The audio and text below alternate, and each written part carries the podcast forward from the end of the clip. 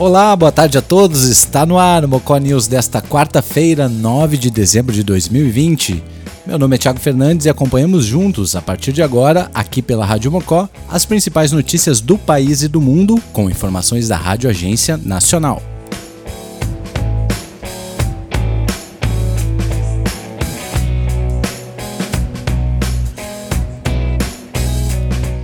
Casamentos e nascimentos no Brasil têm queda em 2019, segundo o IBGE. Pesquisa divulgada nesta quarta-feira aponta aumento nos registros de óbitos. Mais informações direto de Brasília com o repórter Solimar Luz.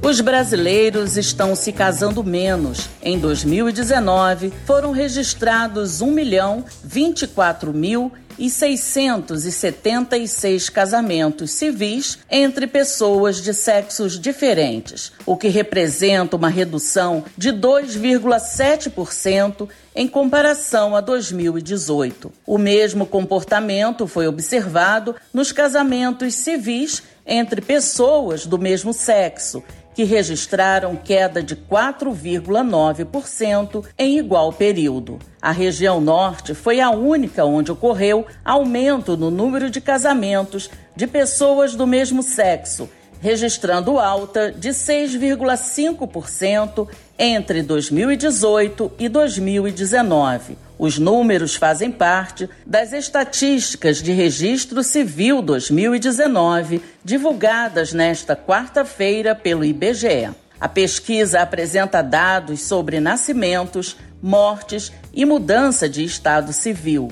No entanto, não inclui modalidades como união estável, como explica a pesquisadora Clívia de Oliveira, responsável pelo levantamento. Os dados da pesquisa é um, um importante instrumento na, no planejamento das políticas públicas. E na, nos casamentos e nos divórcios, a gente faz análise de aspectos sociais, da dinâmica social em relação aos, aos arranjos conjugais oficiais. A gente não coleta as uniões estáveis. E se, por um lado, o número de separações vem aumentando em 2020, ano em que a pandemia do novo coronavírus impôs o isolamento social, o número de casais divorciados foi menor em 2019 na comparação com 2018.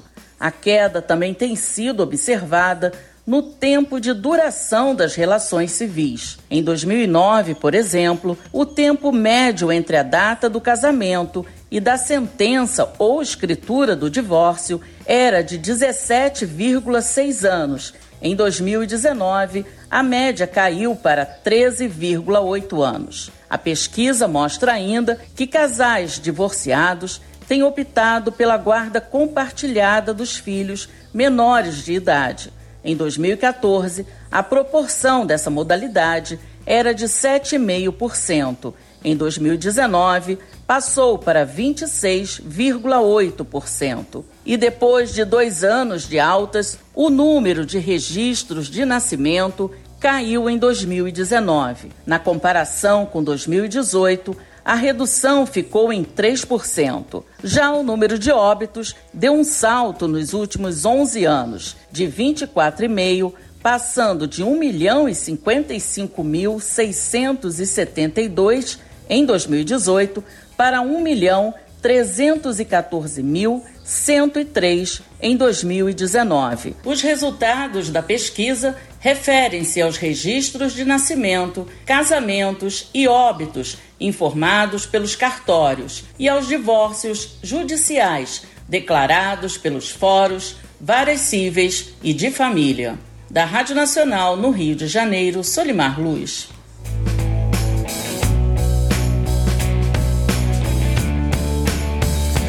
Governo zera imposto para importação de revólveres e pistolas. Medida vale a partir de 1 de janeiro de 2021.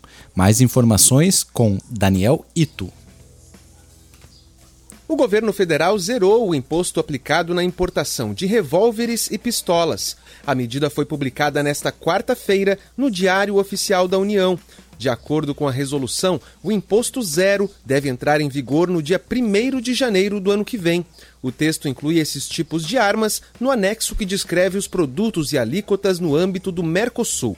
Pelas redes sociais, o presidente Jair Bolsonaro disse que o governo também zerou o imposto para a importação de outros 509 produtos utilizados no combate à Covid-19, ao câncer e ao HIV.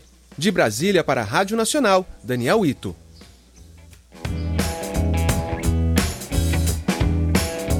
75% dos cursos de instituições federais estão acima da média. O CPC, conceito preliminar do curso, foi divulgado hoje. Vamos a mais informações com Bianca Paiva.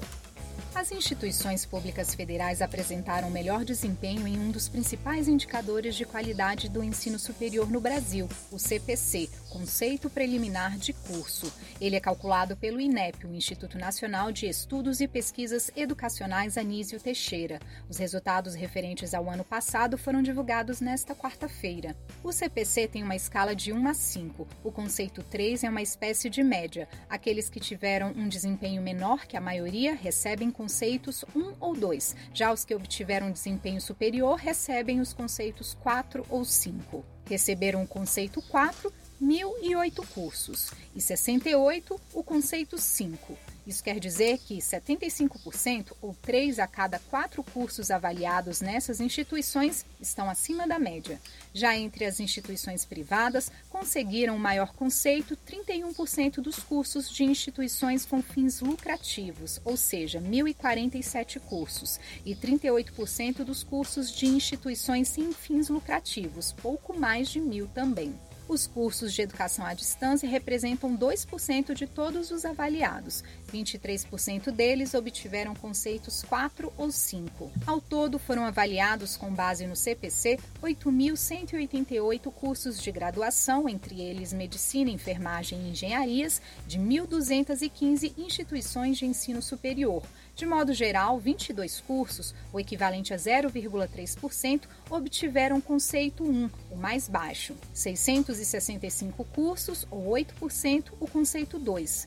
4.034 cursos, ou 49,3%, conceito 3.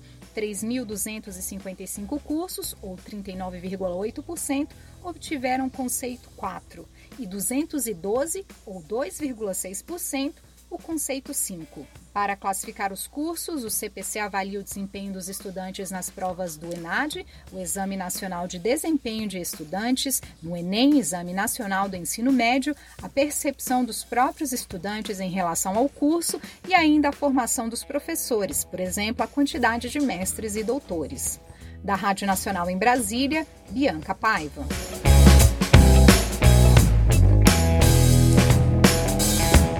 Prefeitos pedem ao governo federal compra e distribuição de vacinas. Acompanhe detalhes com a repórter Dayana Vitor, de Brasília. Depois que os governadores se reuniram na terça para discutir com o ministro da Saúde, Eduardo Pazuello, o Plano Nacional de Imunizações, nesta quarta-feira foi a vez dos prefeitos cobrarem a divulgação da estratégia. Após o encontro de chefes do executivo de mais de 80 municípios de grande e médio porte, eles divulgaram uma carta pedindo que o governo federal providencie a compra e distribuição de vacinas contra a Covid-19 aos municípios. Dentro do plano de imunizações contra o novo coronavírus. No texto, eles dizem que não é razoável que algumas cidades e estados precisem lançar estratégias locais para aquisição de vacinas, por causa da demora do governo federal, e por isso dizem contar com ações mais concretas sobre o assunto para devolver ao povo a liberdade de conviver, trabalhar e sonhar. Inclusive, durante a reunião virtual que não contou com a participação do governo federal, a prefeita reeleita de Palmas, capital do Tocantins, Cíntia Ribeiro, disse que nos primeiros meses da pandemia da Covid-19 teve dificuldades para contratar pessoal e comprar insumos para a Covid-19. Ela agora espera que haja uma logística federal para a vacinação. Nós estamos, nós estamos acompanhando aí dia a dia a fase 3 de testes de quatro vacinas disponíveis. Claro que todos nós ávidos por ter um plano nacional de imunização, para nós traçarmos uma estatística, uma logística, uma previsão de distribuição que vai desde a vacina há também os insumos, né, que vai também as seringas, as agulhas, a compra de tudo isso, como que isso vai ser feito, se de forma descentralizada ou não. Nesse encontro virtual, o prefeito reeleito de Florianópolis, capital de Santa Catarina, Jean Loureiro, reforçou a necessidade da apresentação o mais breve possível de um plano nacional de imunizações para auxiliar os municípios. Nosso papel na condição de Frente Nacional dos Prefeitos é exigir do governo federal, né, que a gente possa ter um esclarecimento o mais rápido possível desses critérios, como vai funcionar, sob pena daqui a pouco de quem seguir a hierarquia do SUS ser acusado de omissão porque não se preparou, porque outra cidade se preparou e aquela não se preparou. Procuramos o Ministério da Saúde para se posicionar sobre essas declarações e a carta dos prefeitos, mas até o fechamento desta matéria não tivemos uma resposta. Com produção de Renato Lima, da Rádio Nacional em Brasília, Dayana Vitor. Obrigado, Dayana. Temos agora a informação com o repórter Humberto Bayer. Agência Regulatória do Reino Unido alerta que pessoas com histórico de reação alérgica significativa não devem tomar a vacina da Pfizer contra o Covid-19. Vamos ouvir. Boa tarde, Tiago e ouvintes da Rádio Mocó. A Agência Regulatória do Reino Unido alertou nesta quarta-feira, dia 9, que pessoas com histórico de reação alérgica significativa a vacinas, remédios ou alimentos não devem tomar a vacina da Pfizer contra a Covid-19. Houve dois casos de reações alérgicas ao imunizante, mas os pacientes passam bem. Em comunicado, a agência definiu reações alérgicas significativas como aquelas semelhantes à anafilaxia, um tipo de reação alérgica grave e potencialmente fatal, e estendeu as recomendações a pessoas que precisam carregar adrenalina autoinjetável. Além disso, determinou que a vacinação deve ser feita apenas em locais onde houver possibilidade de reanimar os pacientes. O diretor médico do NHS, o Serviço Público de Saúde Britânico, Stephen Powys, disse que, abre aspas, como é comum com as novas vacinas, a MHRA aconselhou por precaução que pessoas com histórico significativo de reações alérgicas não recebam esta vacina. Fecha aspas, segundo o jornal britânico The Guardian. A MHRA é a equivalente da Anvisa no Reino Unido. De acordo com o jornal The Guardian, os pacientes que tiveram a reação são servidores do NHS. O NHS da Inglaterra diz que todos os envolvidos com o programa de vacinação foram informados do ocorrido e, por isso, todos com previsão de receber a vacina nesta quarta-feira, dia 9 de dezembro, serão questionados sobre o histórico de reações alérgicas. Ainda segundo The Guardian, o entendimento é que ambos os profissionais de saúde tinham um histórico de alergias severas, a ponto de precisarem levar consigo adrenalina autoinjetável. Para a Rádio Mocó, Humberto Bayer.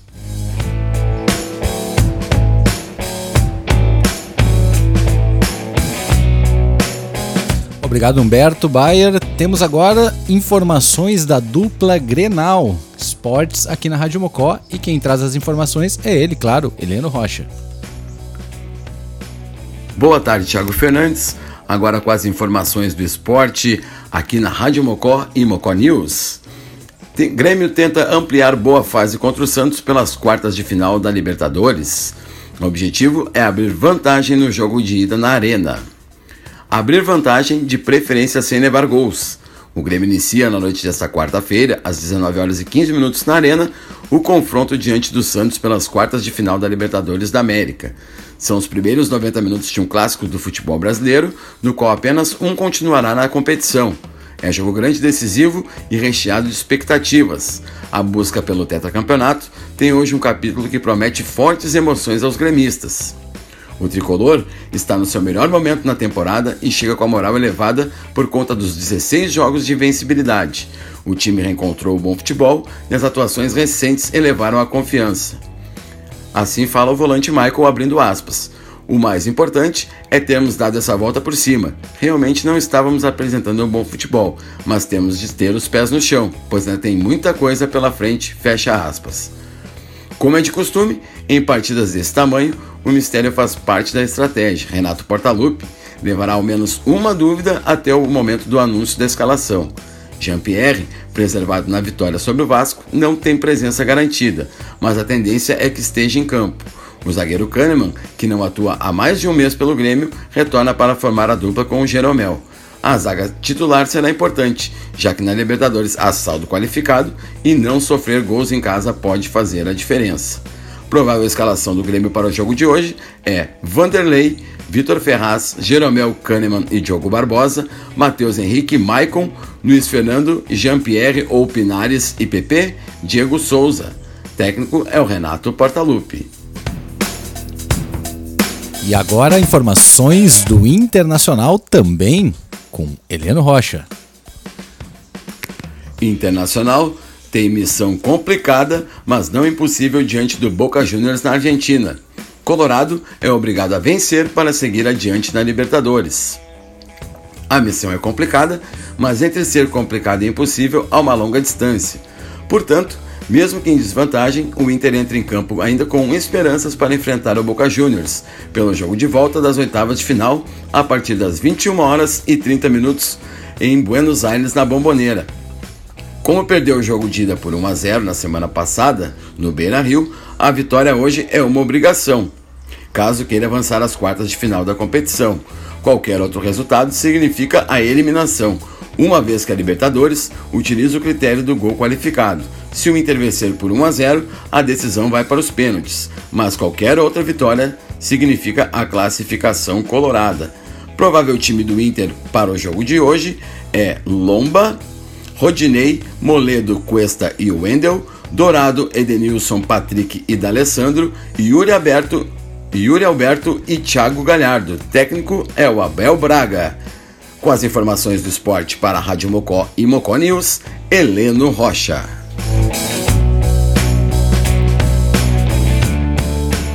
Muito obrigado, Heleno Rocha. E vamos agora à parte final do nosso programa, que é o comentário diário aqui do jornalista Bira Costa, do Online. Bira Costa traz uma reflexão importante hoje sobre o caso Davi e Kelly Matos, da Rádio Gaúcha, que ocorreu aí essa semana. Vamos ouvir. Fala, amigo Tiago Fernandes e ouvintes da Rádio Mocó.net. Aqui Bira Costa, jornalista do Online, falando com vocês no nono boletim da semana, na nossa no, nona contribuição. Vamos dar um toque rápido aqui a respeito de um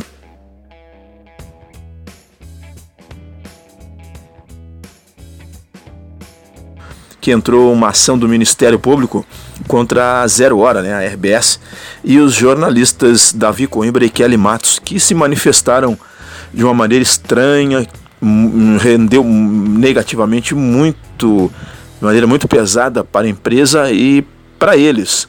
E que fez com que a empresa RBS perdesse em torno de 6 a 8 anunciantes imediatamente após os pronunciamentos do Davi Coimbra e da Kelly Matos em relação ao assalto, mega assalto a Criciúma, a questão de uma semana. O assunto que rendeu uma pauta nacional aí, repercussão também internacional, e eles acabaram fazendo uma certa apologia ao crime, uma analogia um pouco meio que romântica em favor da, da criminalidade, fizeram algumas comparações que não foi muito bem visto pela sociedade civil e organizada, né? Uh, o que rendeu uh, o rompimento imediato e, e, e rápido mesmo, né, da, das, de empresas que patrocinavam o programa ao qual eles fazem comentários diários na Rádio Gaúcha. Essa questão do jornalista se manifestar a respeito disso, daquilo, e das empresas determinarem uh, uma postura ideológica ou, ou comercial, né, influenciando ou não a conduta do profissional da comunicação, o Thiago sabe muito bem, melhor que eu também, que isso realmente é um limiar, né, é, um, é andar em cima do, de ovos. Uh, porque para nós que temos empresas que apoiam nossa ideia, como a Rádio Mocó, o online, existe um, um critério chamado ética, né? uma disciplina que se aprende na faculdade de jornalismo, mas acima de tudo ele está uh, inserido na nossa formação humana. Né? A ética é um, um composto que você não aprende somente na faculdade, você aprende na faculdade a teoria da ética, conjunto uh, de princípios, valores, morais e a ética, mas a ideia do Davi Coimbra e da Kelly acabou uh, trazendo uma repercussão negativa em função de que parece que eles andaram uh, construindo uma ideia uh, que diante de uma sociedade tão amedrontada em a qual estamos vivendo, uma sociedade que está acuada há 11 meses, e acontecer um fato extraordinário, gigantesco como esse, que nem a polícia conseguiu prever, está aí correndo atrás dos bandidos até agora, já vai para 10, 12 dias. E isso causou um mal-estar muito grande. E eu acho que o jornalista tem que ter um equilíbrio também. Além da ética, ele tem um segundo composto, uma segunda regra moral, né? uma, uma, décima, uma primeira regra moral que é o bom senso. Entender os processos, entender a sociedade. A sociedade está complexa, cada vez mais, mais cheia de meandros, assim. E isso, quando estoura um fato gigantesco, você tomar uma posição, ser uma análise prévia mais concreta, embora eles tenham partido de alguns argumentos que eu não fui muito a fundo, mas eu, eu, eu li de maneira geral, todo mundo viu. A questão da bandidagem é um medo da sociedade, a questão da bandidagem é o, o descontrole social. Existe o bandido porque existe o descontrole social, existe o bandido porque existe o mal no mundo, existe o bandido porque as pessoas querem uh, ter além daquilo que possuem. A ambição já vem desde que o mundo é mundo, desde a formação do universo com Caim e Abel, né? Quando houve a ambição, quando entrou a ambição no mundo, entrou o mal, entrou o, o, o interesse. A... já existe isso na, na, no seio da família. Imagina no, no, no dia a dia entre instituições, pessoas e o Davi Coimbra estão agora sendo processados pelo Ministério Público eh, do Rio Grande do Sul e também a empresa para fazerem uma reparação moral. Isso é um fato que ainda não vai terminar aí. Uh, já vários profissionais da RBS imediatamente também perderam seus empregos, porque a empresa perdeu um pacote grande de anunciantes. E eles continuam trabalhando. Pediram parcialmente uma desculpa, mas fica aquela história: a liberdade de imprensa vai até quando? Vai até onde? De que maneira você precisa? Nós da comunicação precisamos ter o equilíbrio no nosso, no nosso linguajar, na nossa conduta, no nosso pensamento. E até quando a empresa deve pautar a nossa liberdade? Sem liberdade não tem democracia. Isso é o princípio constitucional. Só que a gente tem que entender também e fazer críticas. Muitas vezes não se critica por ser de esquerda ou direita. A crítica é inerente ao ser humano. Você critica porque você não tem luz, porque você não tem água, porque você paga imposto muito alto, porque você não tem liberdade, como nessa pandemia. E isso é, é livre, isso aí é do ser humano. Uma empresa, então, portanto, por mais investimentos que ela possa ter, não deve também regrar isso. Mas também não estou a, a, amenizando o erro dos dois profissionais, o Davi e a Kelly. Fica então essa análise, espero que todo mundo também faça questionamentos e envie para a Rádio Mocó uh, o seu pensamento. Muito obrigado, Tiago. Vamos acompanhar o desdobramento agora dessa ação do Ministério Público e ficamos acompanhando esse trabalho aí. Hum, até amanhã, décimo boletim na, quarta, na quinta-feira, amanhã dia 10, décimo boletim na Rádio Mocó. Um grande abraço, sucesso, até mais. Feito, Bira. Ótima reflexão. Ética e bom senso devem imperar sempre no exercício da profissão. Qualquer profissão, né? Um jornalista acima de tudo. Bom, este foi o Mocó News desta quarta-feira, 9 de dezembro de 2020. Se deseja acompanhar edições passadas do Mocó News, acesse o nosso site radiomocó.net e escute todos os programas sempre que quiser. Também pela radiomocó.net, pelo site, você pode interagir conosco. Mande sua sugestão de pauta e muito mais. Você pode acessar por lá e mandar o seu recado, sua colaboração pra gente. Aproveite esse espaço. Por hora é isso. Voltamos amanhã às 18 horas, ao vivo aqui pela Rádio Mocó, agora 6 horas e 24 minutos. Tá sendo barato fazer isso aqui. Valeu, até amanhã. Tchau.